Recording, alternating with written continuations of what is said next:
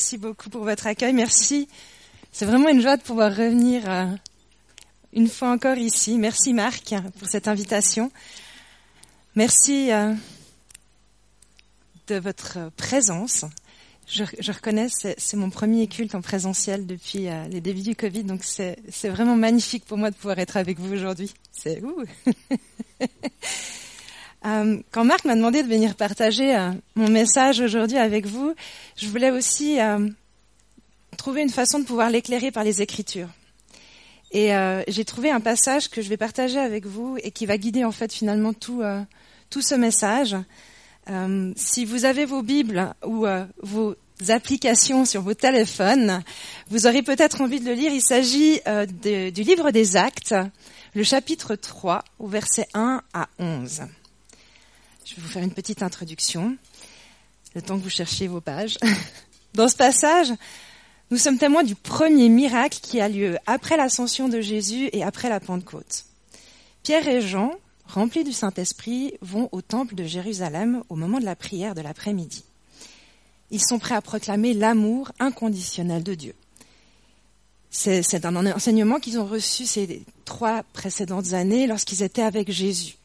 Mais en plus, ils sont enracinés dans une communauté qui est vivante, une communauté de croyants où ils ont vécu des signes, des miracles, mais aussi ils ont partagé leurs possessions, leurs biens, ils ont mangé, ils ont prié, ils ont adoré Dieu ensemble.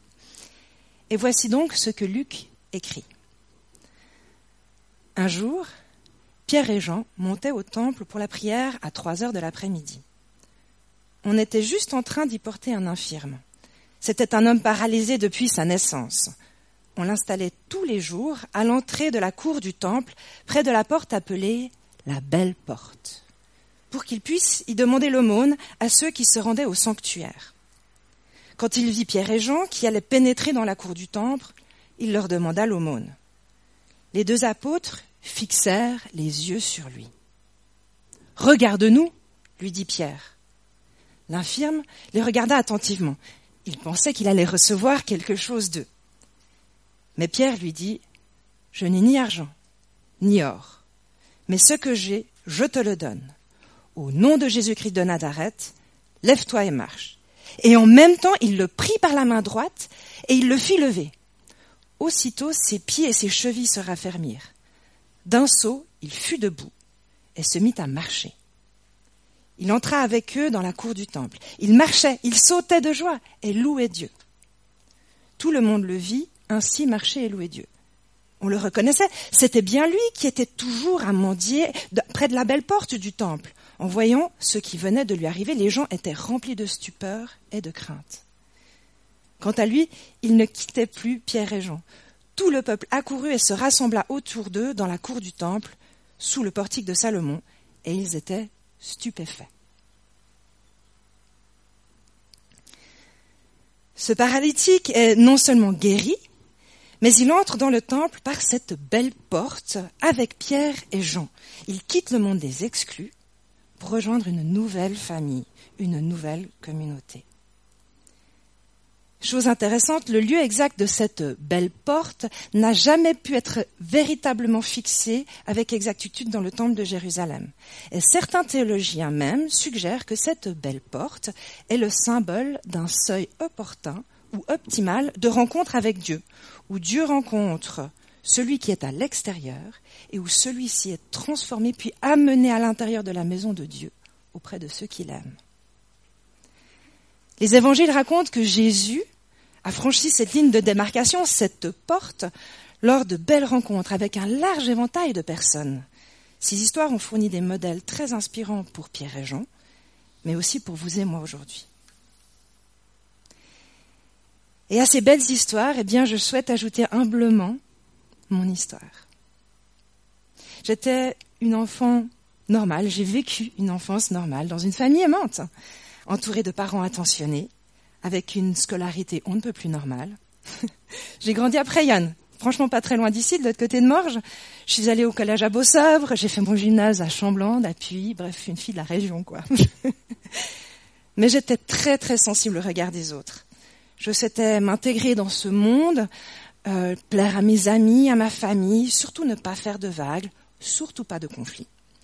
Je cherchais l'acceptation, l'amour, la valorisation dans le regard des gens.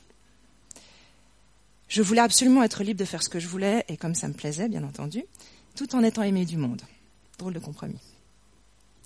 Alors, je mentais, je manipulais, je trichais, même pour ma mature. J'avais peur des gens, parce que j'avais déjà bien souffert de ce monde imparfait, où les relations sont si imparfaites et si difficiles. Et puis en plus, j'avais vécu un abus euh, par un ado, du quartier quand j'étais plus jeune. Alors, euh, ça n'avait fait que construire finalement cette identité que je pensais mienne. J'étais blessée, écorchée. Je me cachais derrière une façade, une façade qui changeait tout le temps, en permanence. Je m'adaptais par rapport aux personnes que j'avais en face de moi, pour surtout bien éviter les conflits. Et puis je souffrais après tout aussi de ne pas pouvoir être en relation vraie, sincère avec l'autre. Je me méfiais, je jugeais. Et je n'hésitais même pas à médire non plus des gens que je côtoyais, que je fréquentais. Fidélité, loyauté, intégrité sont des valeurs fondamentales du royaume de Dieu. C'étaient des mots complètement absents de mon vocabulaire et qui ne représentaient rien pour moi. Je devais survivre dans ce monde manipulateur où le plus grand, le plus fort gagne. Alors, c'était à moi d'être la plus forte. C'était à moi de dominer, d'avoir l'avantage sur l'autre. Alcool, drogue, sexe, j'ai perdu. J'étais perdu, j'ai perdu ma voix. Je trouvais pas ma place. Je savais pas où aller, ni que faire de ma vie.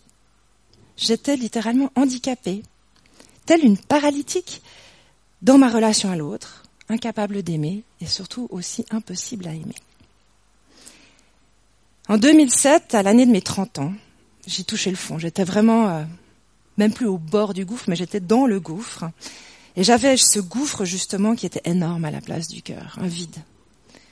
La souffrance était trop intense, trop insupportable, et j'ai tenté de me suicider. C'était le plus bel échec de ma vie. Quelques années plus tard, un collègue de travail qui avait bien vu et compris la souffrance intérieure que je vivais m'a invité dans son église. J'ai accepté. J'avais pas grand chose à perdre. Et lors de l'appel à la conversion, été vraiment profondément touchée. Je me disais que j'avais bien échoué à vivre ma vie comme je le voulais, que c'était un, échec euh, particulièrement amer, et que finalement, ben, Jésus, il allait certainement pouvoir mieux la gérer que moi. Donc finalement, autant la lui donner. C'était aussi simple que ça. Et lorsqu'il me tendait la main, j'ai levé la mienne et il l'a saisie comme il a saisi la main du paralytique au travers de Pierre.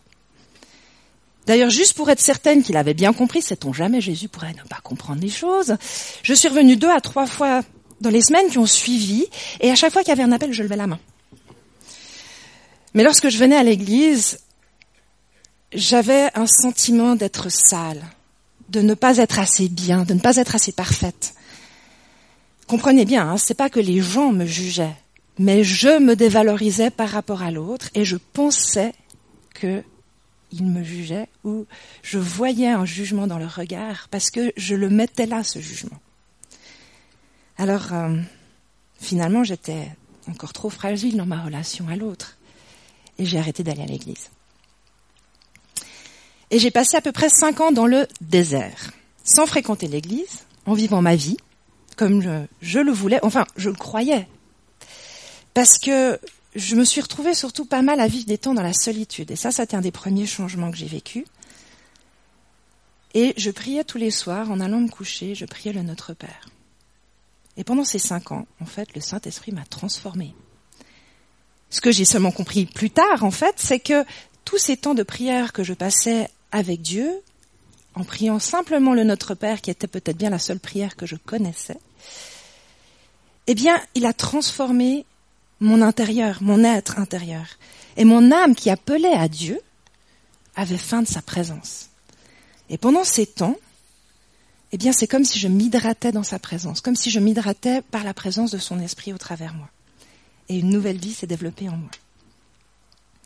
Et j'ai appris à m'aimer, à marcher à contresens de la société et que c'est ok de le faire, de ne pas avoir besoin des autres pour savoir qui je suis. J'ai commencé à construire mon identité en Christ, comme on l'appelle. Alors vous pouvez vous demander, mais elle partage son témoignage, elle lit ses notes, elle ne connaît pas sa propre histoire? Je vous explique. Et ça va vraiment avec. Dix ans après avoir tendu la main à Jésus dans une église, je suis transformée, pleine de vie, pleine de joie, très très différente de celle que j'étais avant. Mais c'est un amour et c'est une joie qui déborde un peu surnaturellement. Ou en tout cas, que je n'arrive pas à contrôler et que je ne devrais pas contrôler. J'ai vraiment un très grand enthousiasme, très communicatif, qui fait que je parle très vite, que je suis assez précipitée, un peu comme une petite enfant qui est pleine de joie. Et du coup, le seul moyen que j'ai de pouvoir être sûr que vous comprenez ce que j'essaie de partager avec vous, le moyen que j'ai de pouvoir vous respecter pour pouvoir aller à votre vitesse aussi, parce que je vais toujours très très vite, c'est de marquer au stylo sur ma feuille des endroits où je dois faire des pauses et respirer. Donc je respire comme si j'étais sous l'eau. je ralentis. Mais c'est pour vous dire que la transformation que j'ai vécue est vraiment quelque chose qui est presque incontrôlable et que je dois écrire pour pouvoir respirer et ralentir. Cet enthousiasme, c'est parce que il m'a redonné vie. C'est aussi parce que je suis son enfant son enfant bien-aimé. Je suis vraiment sincèrement touchée par non seulement la prière qui a été partagée tout à l'heure, mais les chants qu'on a vécus, parce que ça va pile avec ce que je souhaite partager avec vous. Finalement, j'ai découvert mon identité, je connais mon identité, je sais celle que je suis, fille aimée du Dieu Tout-Puissant. Et du coup, pour moi, fidélité, loyauté, intégrité sont devenues des valeurs fondamentales dans ma vie, dans mon quotidien que ce soit dans ma relation à Dieu, mais aussi dans ma relation à l'autre. Parce qu'il m'a aimé la première, parce qu'il m'a changé, qu'il m'a rendu meilleur, qu'il m'a donné une nouvelle vie. J'ai aussi appris à l'aimer, de cet amour qui surpasse tous mes problèmes, toutes mes circonstances, tous les soucis ou les drames que je peux vivre dans mon quotidien, parce que j'ai appris à lui faire confiance. J'ai aussi compris sa grâce, je sais qu'il m'a pardonné et qu'il continue à me pardonner encore. Il y a dix ans, j'étais à la belle porte, en souffrance. Mais par l'intermédiaire d'un collègue, j'ai rencontré Jésus qui m'a attiré à lui. Je lui ai donné la main, il m'a transformé, et maintenant, je resterai dans ses parvis pour toujours. Les évangiles, ils sont remplis de ces, de ces histoires de rencontres de Jésus avec ces personnes qui auraient été considérées comme des exclus, principalement aussi des indignes par les religieux de cette époque, mais finalement, si on retranspose ça actuellement, il y a toutes sortes d'exclusions, et les exclusions peuvent être autant dues à la maladie, peuvent être aussi dues à des handicaps physiques, mais simplement aussi une incapacité à pouvoir aimer l'autre ou à pouvoir se laisser aimer. Et on voit Jésus qui exerce son ministère principalement dans des lieux publics, des lieux non religieux, auprès des exclus, dehors, au bord de la mer, dans les villes, dans les maisons, le long des routes. Mais regardons un petit peu plus près aussi euh, notre histoire, notre paralytique. Qu'est-ce qu'il fait à la belle porte? Est-ce qu'il est en train de prier? Est-ce qu'on peut voir un acte religieux de sa part? Non. Il est placé là, comme chaque jour, par des personnes parce qu'il ne peut pas travailler à cause de son handicap. Il ne cherche pas à entrer dans le temple. Mais est-ce qu'il cherche Dieu? Non plus. Il n'est pas concentré sur Dieu, il est concentré sur l'aumône, sur l'argent dont il a besoin pour pouvoir vivre. Il a été placé à un endroit très stratégique, c'est du marketing, pour recevoir de l'argent de ceux qui vont prier Dieu et qui peut-être se sentiraient obligés de lui donner de l'argent. Donc son intérêt se porte vraiment sur l'argent et pas sur Dieu. Mais est-ce que cela le disqualifie aux yeux de Dieu? Est-ce que le fait qu'il soit hors du temple, hors du lieu saint, et qu'il cherche l'argent, le disqualifie aux yeux de Dieu? Eh bien là, nous voyons que non. Car Dieu nous rencontre là où nous sommes, dans notre misère, notre désespoir, avec notre handicap et toutes les difficultés de cette vie imparfaite. Dieu nous rencontre là où nous sommes. Mais regardons aussi à Pierre et à Jean. Leur déplacement au temple, à la prière de l'après-midi, fait certainement partie d'un rythme quotidien de pratique spirituelle. Il rencontre le paralytique là où il a été posé, à la belle porte, et ils entament avec lui une relation qui est vraiment intéressante parce qu'elle engage sur quelque chose de concret par la suite. Ils viennent pas juste lui donner la bonne nouvelle ou simplement lui parler. Non, il y a un acte, un geste, ils le saisissent et ce geste amène à la guérison et à l'inclusion dans la communauté. C'est une image vraiment complète, holistique, comme on dit, de la transformation. La guérison, mais l'inclusion dans la communauté aussi. Donc cette rencontre, la présence respectueuse, l'action pratique, la guérison par l'esprit, l'intégration dans la communauté, tout ça se combine ensemble à cette belle porte.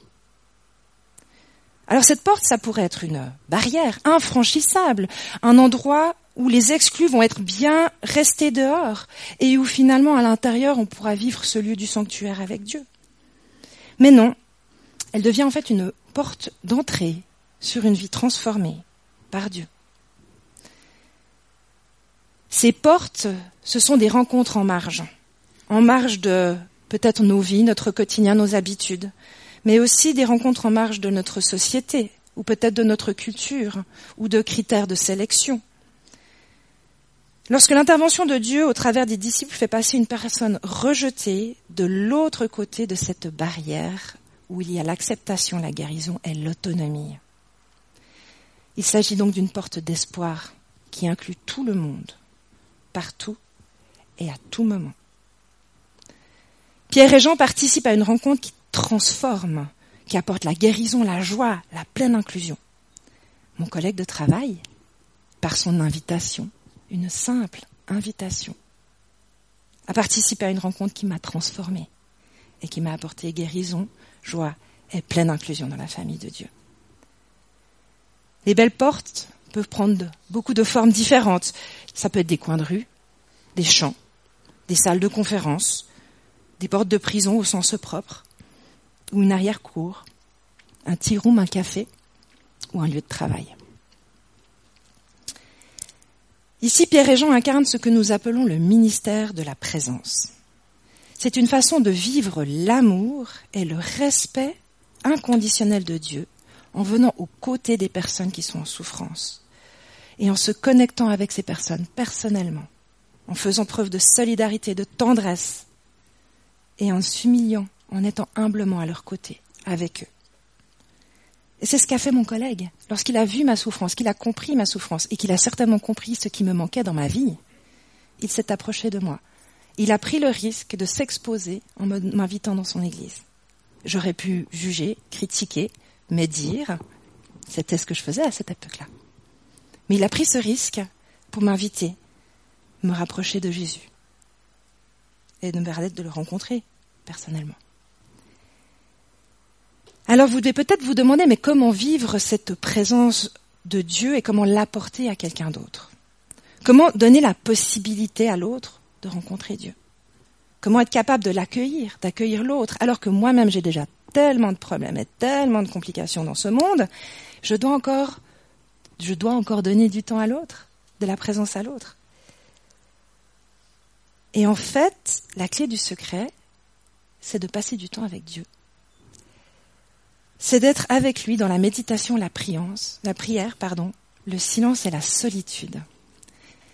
Oui, le silence et la solitude. Ce silence et cette solitude, Jésus les pratiquait. Il l'a enseigné à ses disciples. Et plus tard, c'est aussi quelque chose qui a été passé au Père dans le désert.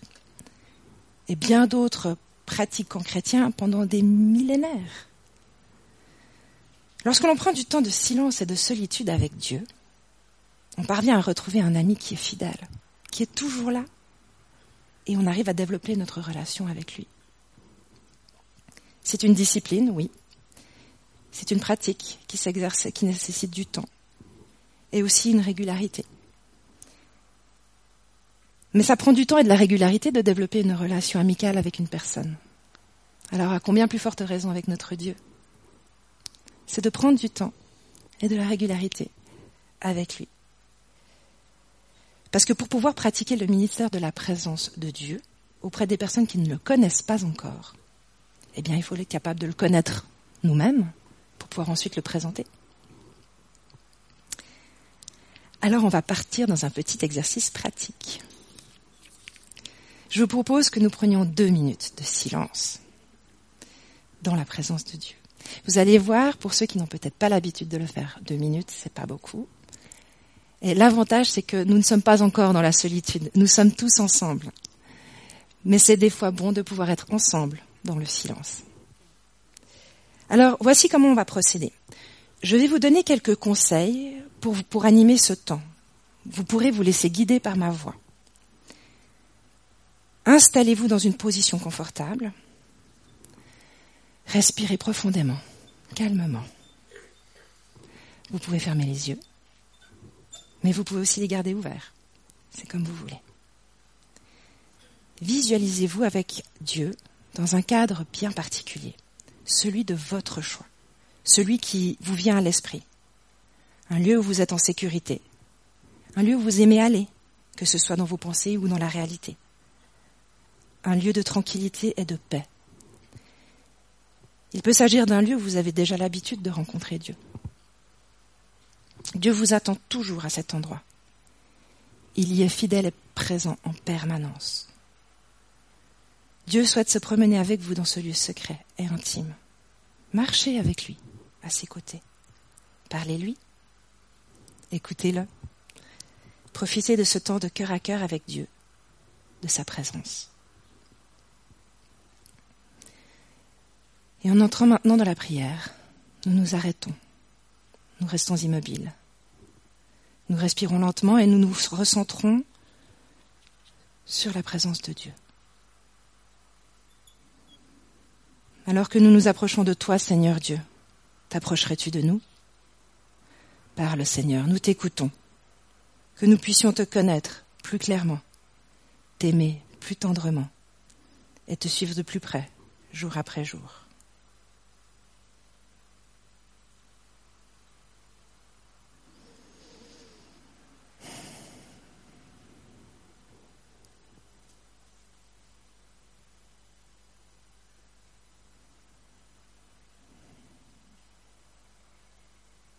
Seigneur Dieu, merci pour ta compassion et ton amour. Merci pour la restauration, pour l'acceptation. Merci parce que tu nous intègres tous sans exception. Merci pour les belles portes qui nous donnent l'opportunité de te présenter à ceux qui ne te connaissent pas encore. Merci pour ta fidélité, ta présence. Merci pour ta grâce. Gloire à toi Seigneur.